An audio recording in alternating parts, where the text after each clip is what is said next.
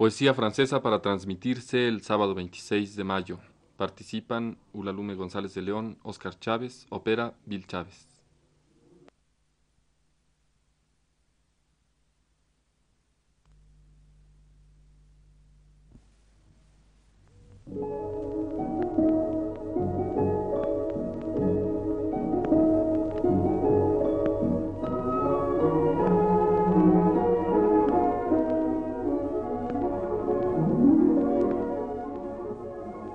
La poesía francesa.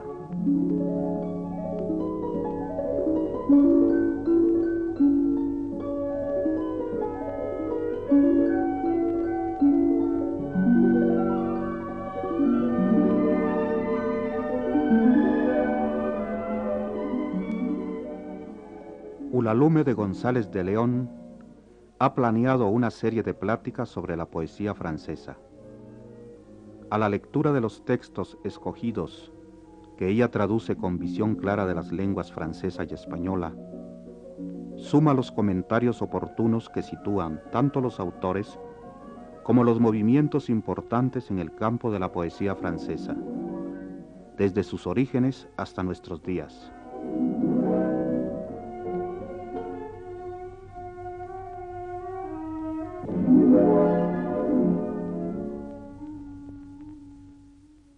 Primera mitad del siglo XVI.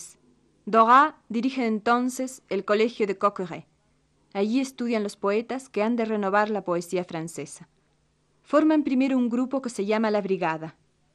Una vez consolidado su prestigio de astros, cambian ese nombre por el de una constelación, la Pléyade. Tienen que luchar contra dos clases de enemigos, los ignorantes y los humanistas. Contra los humanistas sostendrán que es posible igualar en francés el arte de los antiguos. Contra los ignorantes mantendrán la necesidad del estudio y del trabajo. Sin embargo, no excluyen el genio. Sus lecciones están dedicadas a los hombres, sagrados desde su nacimiento, que se dedican al ministerio de la poesía, y solamente a esos hombres. En 1549 la Pléyade lanza un manifiesto.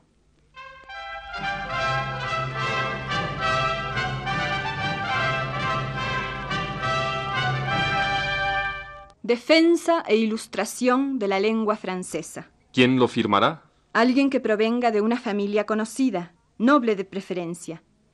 Dora, Jodel, Baïf. No, el más indicado es Joaquin du Bellay.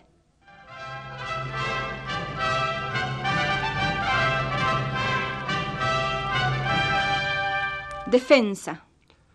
Las lenguas no nacieron por sí mismas como las hierbas raíces y árboles, débiles y raquíticas unas, otras sanas y robustas, más aptas para soportar el fardo de los conceptos del hombre. No veo por qué habríamos de alabar una lengua y despreciar otra, ya que vienen todas de una misma fuente y origen.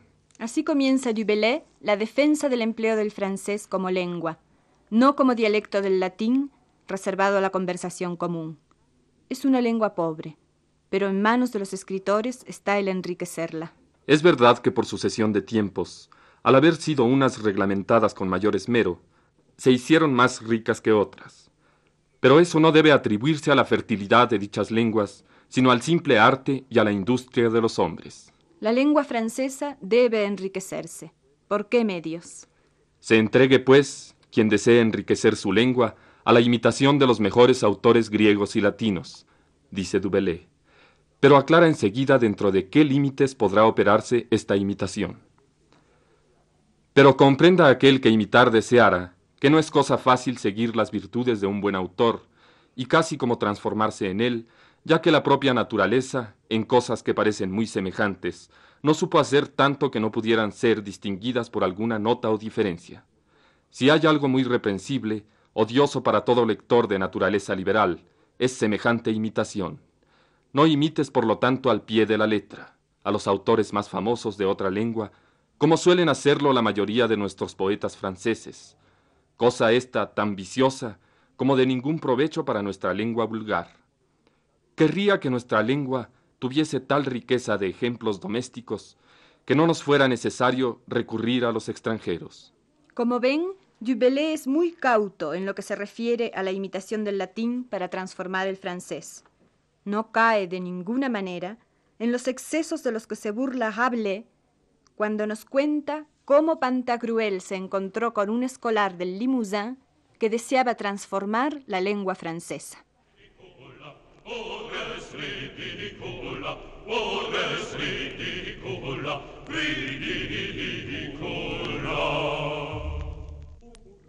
Un día, no sé cuándo, nos cuenta Rabelais, Pantagruel se paseaba después de cenar con sus compañeros por una puerta desde la cual se va a París.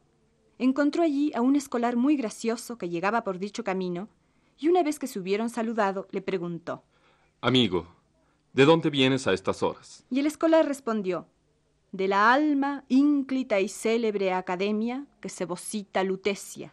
¿Qué quiere decir? dijo Pantagruel a uno de sus acompañantes. Quiere decir, respondió éste, de París. ¿Vienes entonces de París? le dijo. ¿Y cómo pasáis el tiempo vosotros los estudiantes en el dicho París? Respondió el escolar. Transfretamos el secuana en el dilúculo y el crepúsculo. Deambulamos por los cómpitos y cuadrivias de la urbe Despumamos la verbosinación latial y como verosímiles amorabundos, captamos la benevolencia del omnijuez omniforme y omnígeno sexo femenino, etc.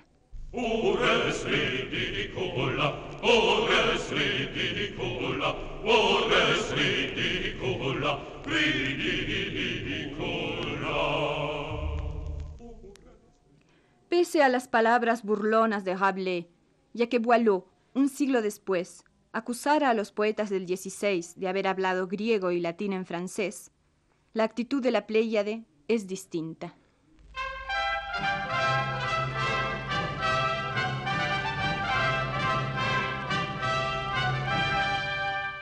Ilustración.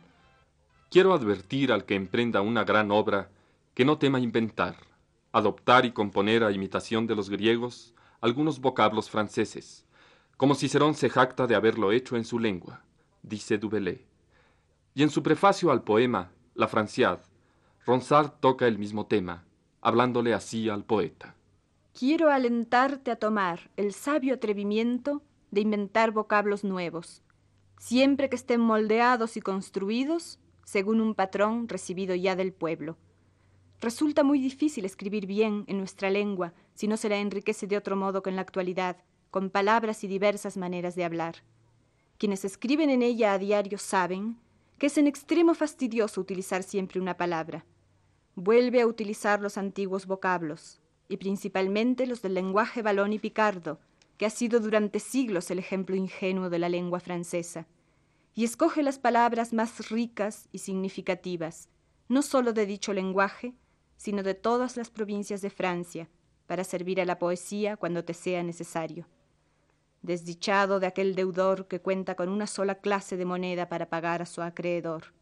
Más aún, si los viejos vocablos abolidos por el uso han dejado algún retoño, como las ramas de los árboles podados que rejuvenecen en sus brotes nuevos, podrás acodarlos, abonarlos y cultivarlos para que se llenen de nuevas hojas. Ronsard. Y volviendo ahora al manifiesto de Dubélé, no temas, poeta futuro, innovar algún término de un largo poema. Y no te preocupe quién lo encuentra bueno o malo. Espera a que la posteridad lo apruebe, ya que convierte lo dudoso en artículo de fe, da luces a lo oscuro, novedad a lo antiguo, actualidad a lo fuera de uso. ¿Qué es lo que los poetas franceses deben aprovechar según la pléyade de los maestros de la antigüedad?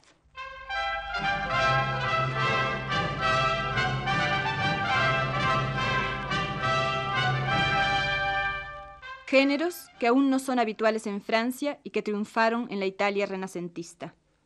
Lee, por lo tanto, y relee primero, oh poeta futuro, ojea con mano nocturna y frecuenta durante el día los ejemplares griegos y latinos. Entrégate a esos gratos epigramas. Destila con estilo fluido y no escabroso esas piadosas elegías. Cántame esas odas, desconocidas aún para la musa francesa. Hazme sonar esos bellos sonetos, no menos docta que agradable invención italiana.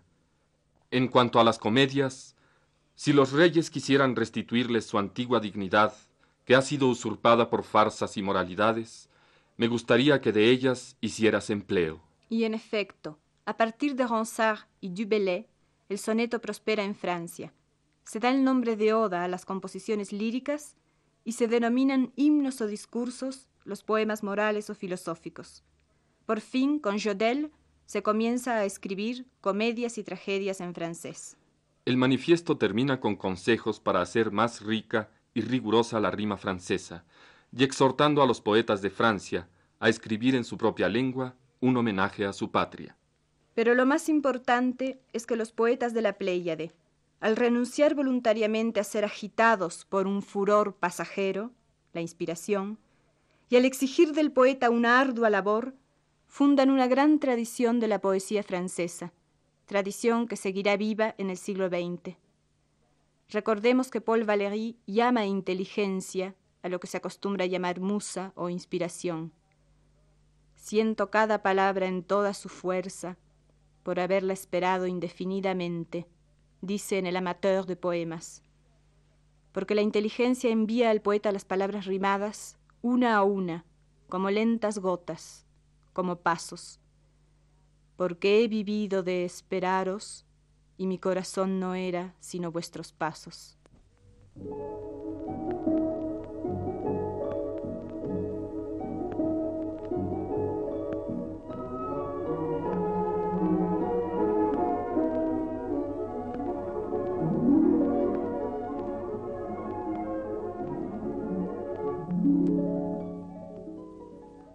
Radio Universidad Nacional de México agradece la atención prestada a esta transmisión e invita a seguir de cerca los programas La Poesía Francesa, a cargo de Ulalume González de León.